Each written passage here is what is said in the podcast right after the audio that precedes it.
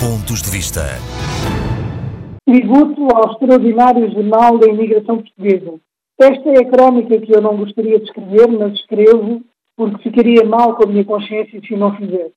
É sobre o desaparecimento do jornal Mundo Português, que agora publicou a sua última edição, depois de ter existido ao longo de 51 anos, isto é, iniciou a sua publicação ainda durante a ditadura, em 12 de janeiro de 1970. É por isso que escrevo estas linhas com muita tristeza. A tristeza de quem vê desaparecer um jornal pioneiro num domínio muito difícil de tratar, naqueles tempos como hoje, mas que acompanhou como ninguém a história da imigração portuguesa. Merecem, por isso, uma homenagem sentida aos seus fundadores, Valentim Moraes e o padre Vítor de Melícias, o que por si só é garante de uma abordagem humanista ao fenómeno da imigração. O papel do mundo português é insuperável. Merecem uma referência todos os jornalistas que dele fizeram parte pelo empenho e espírito de missão com que sempre trabalharam, como António Freitas, Ana Graça ou José Duarte, entre outros.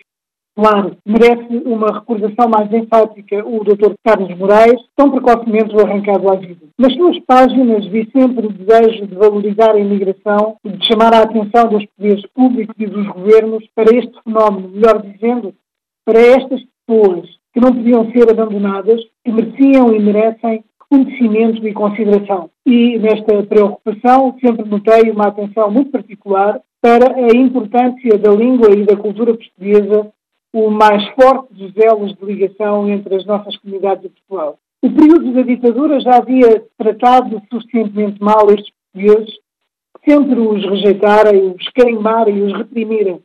Mas os seus mentores tiveram a coragem de surgir com um jornal a remar contra a corrente, ainda antes do 25 de Abril, quatro anos antes da Revolução. Que audácia! E que fenómeno ter conseguido aguentar-se ao longo de todos estes anos, de 51 anos, mais tempo do que a ditadura durou. Em boa parte é por causa desta maldita pandemia que o mundo português se vai embora. Mas tudo o que nas suas páginas foi escrito é parte integrante da nossa história coletiva.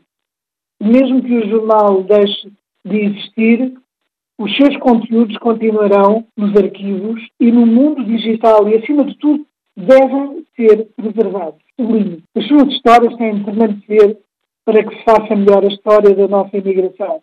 O jornal é uma história de sucesso feito de muitas histórias de luta, de coragem, de determinação, de ousadia, de sucesso, de esperança.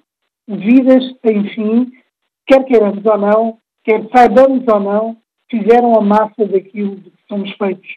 Um povo que partiu, que parte em perpétuos movimentos de vai e vem, um povo que levou a nossa alma e trouxe muitas almas para juntar à nossa.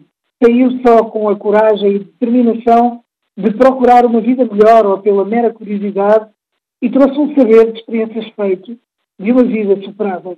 Nunca serão suficientes as palavras para exprimir a importância que o jornal teve para a nossa história coletiva, para tantos milhares de portugueses e gerações que um dia tiveram de deixar o país. Este é um daqueles jornais que nunca devia deixar de existir.